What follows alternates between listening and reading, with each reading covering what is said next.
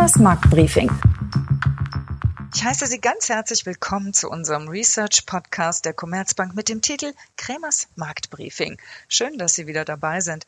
Mein Name ist Renate Christ, ich bin Pressesprecherin bei der Commerzbank und in der heutigen Folge 7 geht es um die neue geldpolitische Strategie der EZB. Was beinhaltet diese Strategie eigentlich und was bezweckt die EZB damit? Darüber spreche ich nun mit Dr. Jörg Kremer, Chefvolkswirt der Commerzbank. Guten Tag, Herr Dr. Kremer. Ja, guten Tag, Frau Christ. Nach einer 18-monatigen Prüfung hat der EZB-Rat im Juli die neue geldpolitische Strategie der EZB verabschiedet. Präsidentin Christine Lagarde nennt sie ein solides Fundament. Die vorrangige Aufgabe der EZB soll aber nach wie vor die Gewährleistung von Preisstabilität sein. Herr Kremer, was also ist das Neue an der Strategie und welche Auswirkungen hat sie auf den privaten Anleger? Das Wort Strategie, das hört sich ja harmlos an, aber es geht um viel mehr. Es geht um einen neuen Strategierahmen und innerhalb dieses Strategierahmens wird sich die Geldpolitik in den kommenden 10, vielleicht sogar 20 Jahren bewegen. Also Sie sehen, es geht hier um eine richtig große Geschichte. Es geht hier um Fragen wie, welche Inflation soll die EZB anstreben? Und das bestimmt ja maßgeblich, wie hoch eben die Inflation dann in den kommenden Jahren auch sein wird. Oder es geht um die Frage, wie die EZB reagieren soll mit ihren Leitzinsen auf die Inflation. Und das bestimmt dann eben die Frage, wie lange wir als Sparer noch mit den negativen Leitzinsen der EZB leben müssen. Die sehen also, was da so als Strategy Review daherkommt. Das betrifft große Fragen, die uns alle betreffen. Mhm, vor allem wurde nämlich das Inflationsziel jetzt neu definiert. Als Rückblick bis 2003 war das Ziel der Preisstabilität der EZB dann erfüllt, wenn die Inflation zwischen 0 und 2 Prozent lag. Dann ab 2003 änderte sie diese Definition und das neue, übrigens bis Juli gültige Inflationsziel lautete dann knapp 2 Prozent müssen erreicht sein. Stand heute ist das Wort knapp entfallen und die Formulierung lautet nun ein Inflationsziel von zwei Prozent. Warum eigentlich diese Wortklauberei? Ja, das hört sich für den Laien nach äh, Wortklauberei an, aber dieses alte Ziel, das alte Inflationsziel von knapp zwei Prozent, das hat bei den Anlegern bei den Händlern immer wieder zu Rätselraten geführt. Was meint die EZB mit knapp 2%? Sind es 1,5, 1,7 oder 1,8 Prozent? Da waren sehr viel offene Fragen, die so in der Handelspraxis doch eine, eine große Rolle spielten. Das heißt, das war zu unbestimmt, zu kompliziert, dieses alte Ziel. Und äh, EZB-Präsidentin Lagarde, ja, die legt Wert auf eine klare Kommunikation. Sie wollte es einfach einfacher haben. Und das ist der Hauptgrund, warum aus knapp zwei Prozent glatt zwei Prozent wurde. Und ich finde, ja, diese Änderung der Definition von Preisstabilität, also das finde ich in Ordnung. Ist auch leichter nachvollziehbar, wenn man jetzt weiß, dass das Inflationsziel glatt zwei Prozent sein soll. Aber es geht ja nicht nur um das Inflationsziel, sondern interessant ist ja auch, wie die EZB reagieren würde, wenn die Inflation in Richtung zwei Prozent steigt. Und in diesem Zusammenhang spricht sie von einem symmetrischen Inflationsziel. Was meint die EZB mit Symmetrie? Ja, der Begriff der Symmetrie wurde damals schon von dem alten Zentralbankpräsidenten Draghi eingeführt. Eigentlich ist dieser Begriff und dieses Konzept der Symmetrie bei der Europäischen Zentralbank harmlos. Das meint nur, dass eine Inflation über zwei Prozent genauso unerwünscht ist wie eine Inflation unter zwei Prozent. Also die EZB mag keine Zielverfehlungen bei der Inflation egal ob nach unten oder nach oben. Herr Kremer, Sie gelten ja als Kritiker der neuen EZB-Strategie. Was gefällt Ihnen daran eigentlich nicht? Ja, Sie haben recht. Also das Problem ist nicht äh, glatt 2% statt knapp und Symmetrie. Das ist alles nicht das Problem. Entscheidend ist ein Satz. Und zwar die EZB hat gesagt, dass sie ein vorübergehendes Überschießen des 2%-Ziels bei der Inflation tolerieren wird. Und faktisch folgt sie damit der amerikanischen Notenbank. Und die hat ja vor einiger Zeit beschlossen, ein durchschnittliches Inflationsziel. Und das hat es in sich. Ein durchschnittliches Inflationsziel bedeutet, sie erhöht die Zinsen nicht bereits dann, wenn eine Inflation von 2% sich abzeichnet, sondern die handelt erst dann in Form einer Zinserhöhung, wenn ein vorheriges Unterschießen des 2%-Ziels durch ein folgendes Überschießen des Inflationsziels zumindest teilweise ausgeglichen ist. Und dann wird klar, es dauert also viel länger, bis die amerikanische Notenbank in der Zukunft die Zinsen erhöht, weil die Inflation lag eben in den zurückliegenden Jahren unter zwei Prozent. Und wenn das jetzt durch ein Überschießen teilweise ausgeglichen werden muss, dann verschiebt sich der Zeitpunkt der ersten Zinserhöhung nach rechts weiter in die Zukunft. Und das gilt eben auch für die Europäische Zentralbank, die nach meiner Interpretation faktisch sich auf die Strategie der amerikanischen Zentralbank hinbewegt hat. Und damit gilt auch für die Europäische Zentralbank, die überfällige Normalisierung der sehr lockeren Geldpolitik rückt durch die neue Strategie in noch weitere Ferne. Was ist daran so schlimm? Die Geldpolitik ist schon sehr, sehr locker und die treibt die Vermögenspreise, weil die Anleger bekommen ja keinen ordentlichen Zins mehr und auf der verzweifelten Suche nach Erträge gehen sie dann in die Vermögenswerte rein treiben die Kurse von Aktien nach oben, treiben die Häuserpreise nach oben.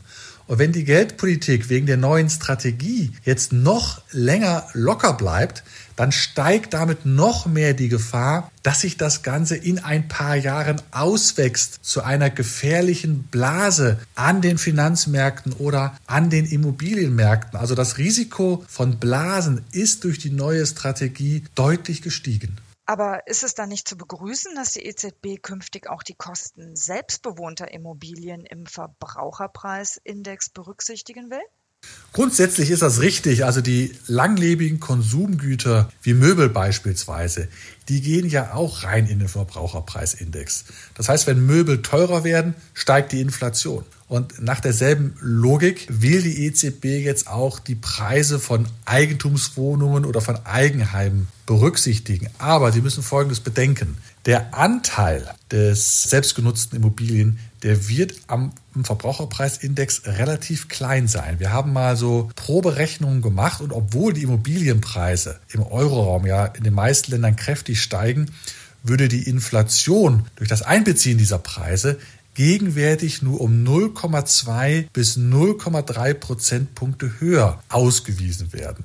Und es gibt noch ein anderes Problem. Das Statistikamt der Europäischen Union muss diesen neuen Preisindex inklusive der Kosten der selbstbewohnten Immobilien, die muss diesen Preisindex erst konzipieren, erst erstellen und das wird vermutlich mehrere Jahre dauern. Und bis dahin bleiben die Immobilienpreise faktisch außen vor. Das heißt, die EZB wird sie noch lange nicht berücksichtigen bei ihrer Leitzinspolitik, also beim Setzen der, der Zinsen.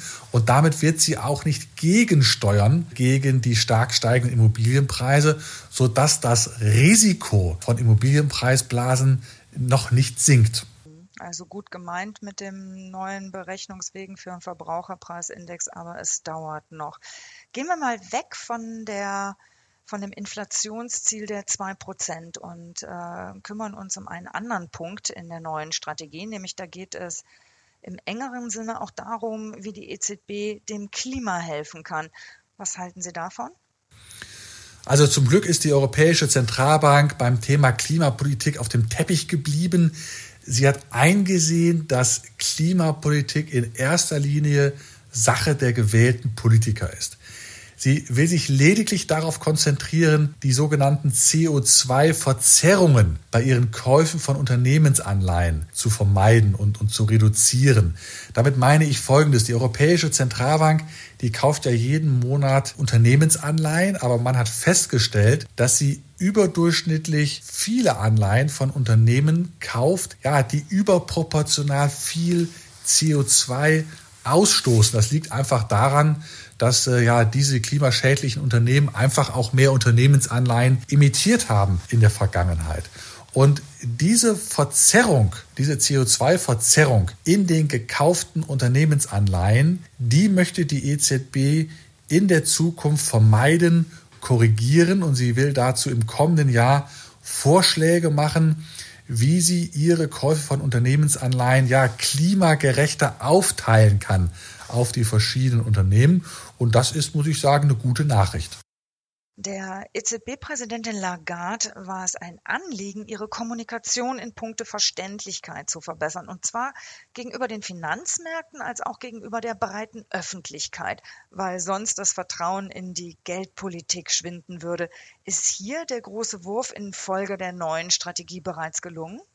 Naja, also die EZB-Präsidentin macht ja immer vor der Pressekonferenz sogenannte einleitende Bemerkungen. Und diesen Text für die einleitenden Bemerkungen, den hat sie schon deutlich gekürzt und das Ganze ist schon besser verständlich geworden oder besser gesagt sollte man sagen, weniger unverständlich. Denn wenn Sie die Lesbarkeit der Texte analysieren, da gibt es ja auch Programme für, Computerprogramme, dann stellen Sie fest, ja, dass nur 10, 15 Prozent der Bevölkerung die Texte der EZB verstehen. Und äh, wenn es das Ziel der EZB gewesen sein sollte, dass die breite Öffentlichkeit ihre Texte versteht im Vorfeld der Pressekonferenz, dieser einleitenden Bemerkung, ich glaube, dann hat sie das Ziel nicht erreicht. Aber ich glaube auch nicht, dass alle Menschen die Texte der EZB äh, verstehen wollen. Also ich will ja auch nicht genau wissen, wie mein Computer funktioniert und die Betriebsanleitung, die lese ich mir auch nicht durch. Mir reicht's, wenn es funktioniert. Und genauso denken viele Menschen auch zu Recht über die Geldpolitik. Sie haben dort unabhängige Zentralbanker beauftragt und äh, sie müssen die Details nicht wissen. Sie wollen darauf allerdings vertrauen, dass das Richtige hinten rauskommt, sprich eine niedrige Inflation. Wir haben jetzt über drei Ziele der neuen Strategie gesprochen, nämlich über das Inflationsziel, über die Klimapolitik und über die Kommunikation und Verständlichkeit. Was ist Ihnen zum Abschluss zur neuen EZB-Strategie noch wichtig festzuhalten? Die Überprüfung der Strategie ist ja mit einem großen Tamtam -Tam gestartet und in einzelnen Punkten hat sie ja wirklich auch Fortschritte erzielt. Also das 2-Prozent-Ziel ist klarer. Die CO2-Verzerrungen bei dem Kauf von Unternehmensanleihen, die will sie perspektivisch reduzieren. Das ist gut. Aber im Kernbereich der Geldpolitik, ja, da liefert die neue EZB-Strategie vor allem eine intellektuelle Rechtfertigung, noch länger an den Negativzinsen festzuhalten mit den ganzen damit verbundenen Risiken. Und ich finde, dass die Europäische Zentralbank da eine Chance vertan hat.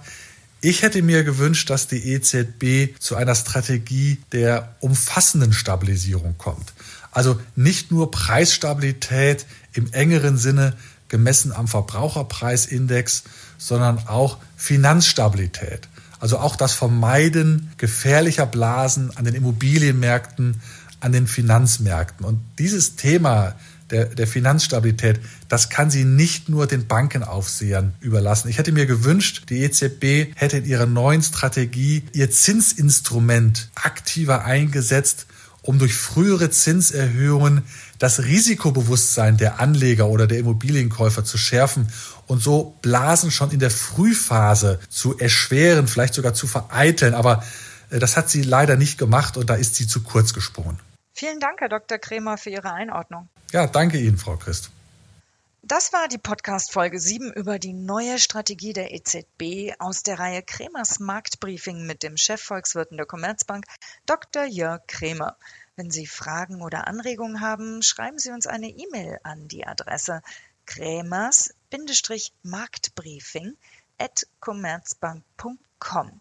Und wir freuen uns, wenn Sie auch beim nächsten Mal wieder dabei sind. Für heute sage ich herzlichen Dank fürs Zuhören. Auf bald, Ihre Renate Christ.